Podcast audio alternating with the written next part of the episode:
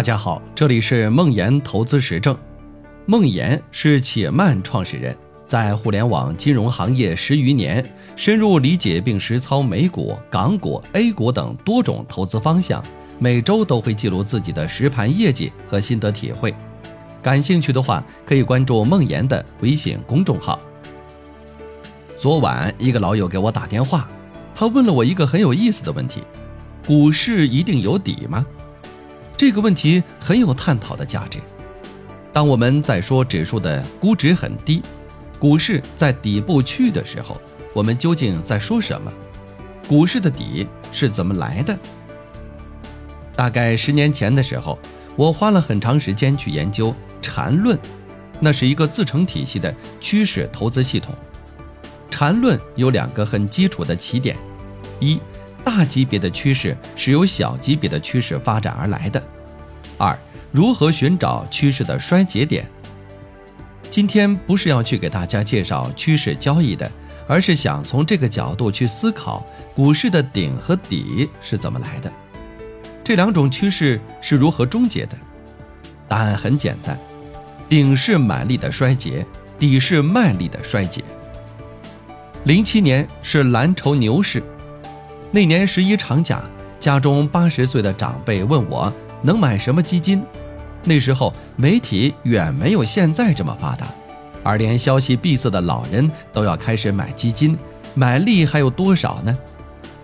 一五年是杠杆牛市，一五年六月的时候会看到很多炒股村、学校上课炒股这样的新闻，看到这些你就要很警惕了。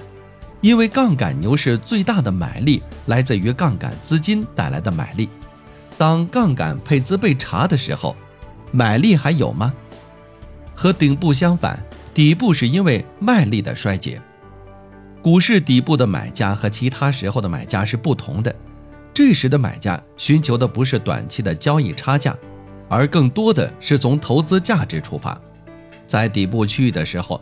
产业资本的增持和回购会显著增加，因为股票价格的盈利收益率或者股息率已经甚至超过了从事实业的资本回报。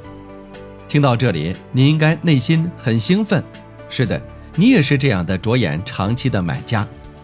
当这样的买力慢慢大于卖力的时候，底部就到了。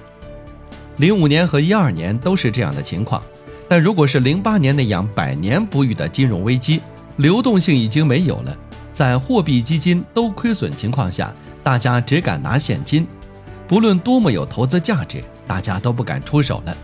这时候，政府一般会出手注入关键的流动性，也就是温总理所说的“信心比黄金还珍贵”的原因。一句话总结：股市的底部是被投资价值拖住的，盈利收益率也好，股息率也好，估值也好。都是这个投资价值的外在量化方式。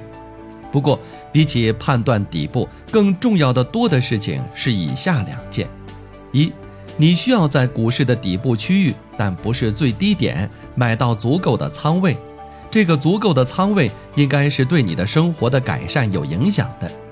二，在这个或许漫长的底部区域内，不要因为恐惧、急用钱、意外而倒在黎明前的黑暗。